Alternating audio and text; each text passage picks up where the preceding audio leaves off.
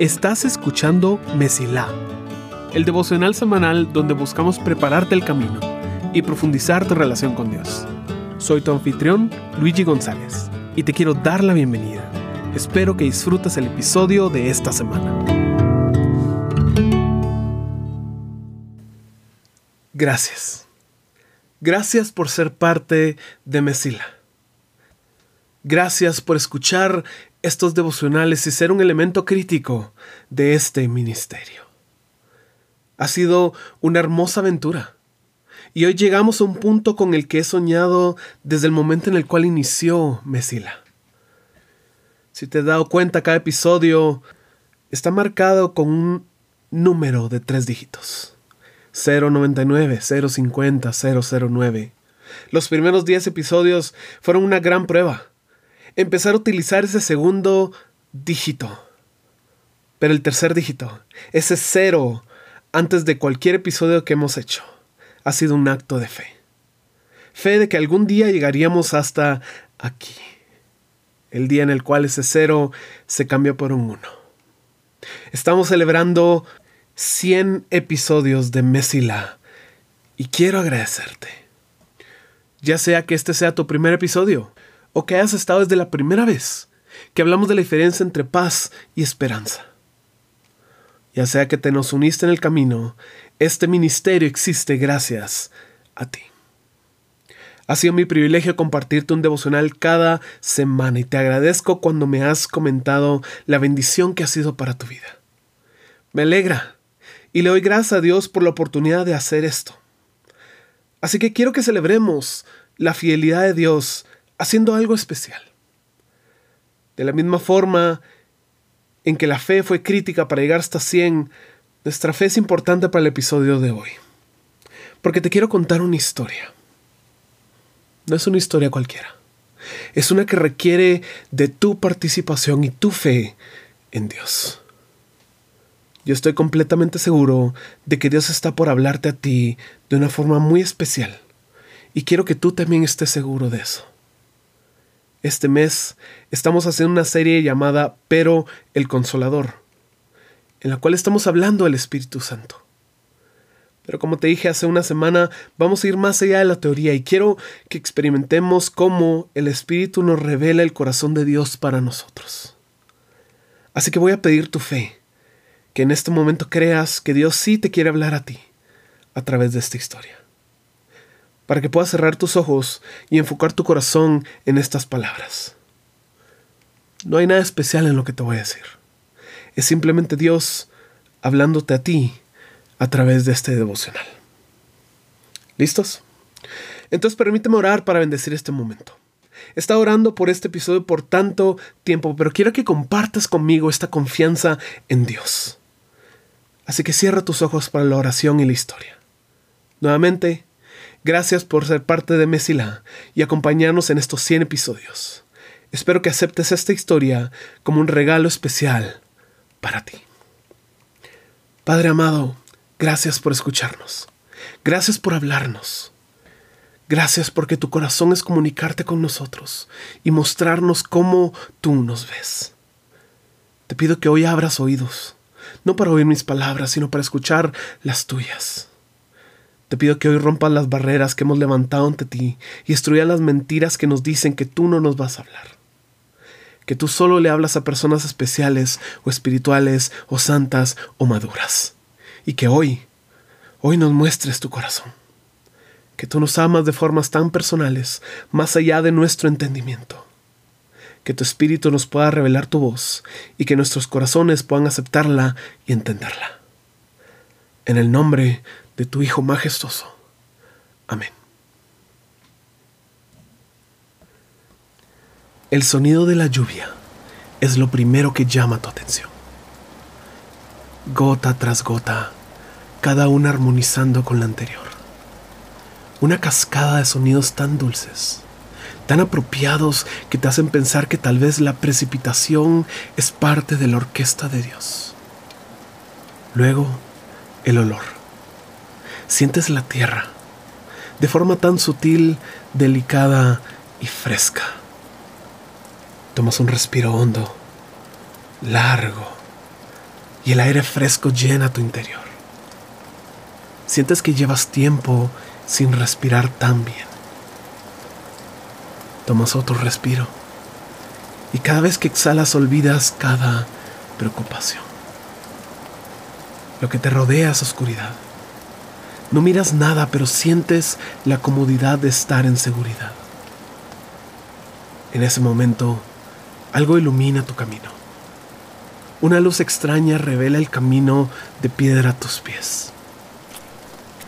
Empiezas a caminar sin saber tu rumbo. Debes avanzar y con cada paso te acercas a aquello que desconoces. Pero no hay miedo, porque sabes que se acerca algo bueno. De repente, una puerta aparece ante ti. Una entrada hecha de piedra, esculpida con detalles exquisitos. Elegante y adornada, la puerta es demasiado pesada para ti. Buscas una perilla, pero no encuentras una forma de abrirla. Pero en eso, algo ocurre.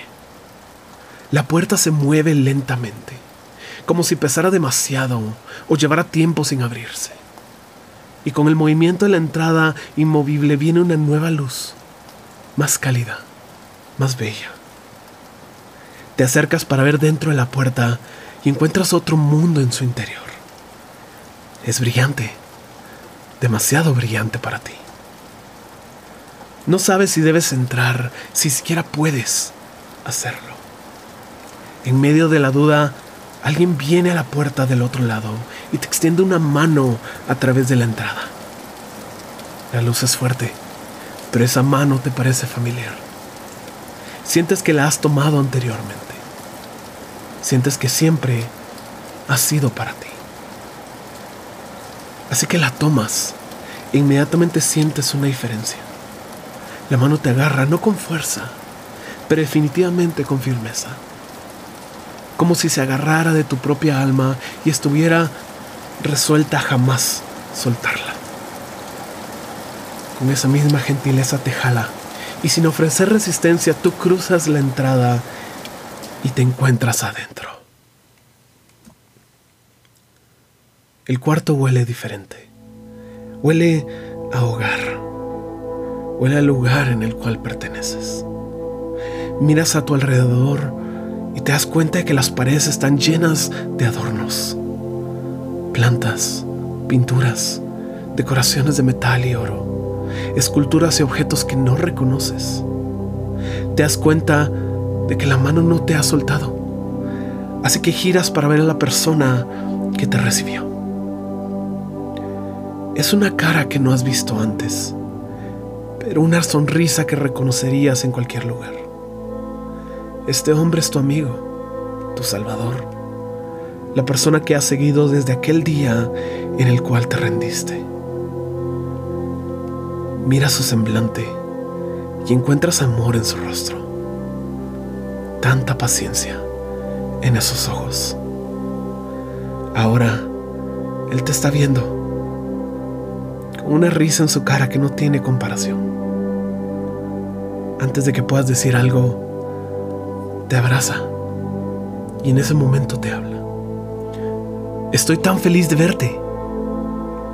Con su abrazo, recuerdas que tu ropa sigue empapada.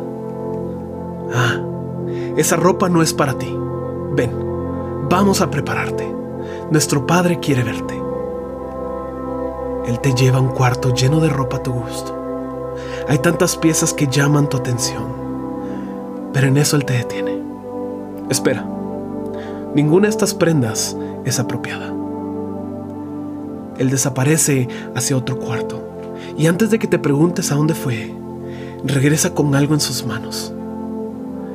Te das cuenta que se cambió de ropa y en sus manos se encuentra una toalla y lo que él estaba usando. Esto es para ti. Él deja la ropa a tu lado y sale del salón para que puedas vestirte. Así que empiezas a dejar lo que tienes encima. Con cada pieza que te quitas y secas, puedes sentir que memorias regresan a tu mente. Momentos duros, momentos difíciles, cosas que quisieras olvidar. Errores, fracasos, tragedias y dolores. Cada una cae al piso en ese cuarto y luego empiezas a vestirte con la ropa que el hombre te dejó. Es tan cálida, tan acogedora. Son tus colores favoritos y está hecha a tu medida.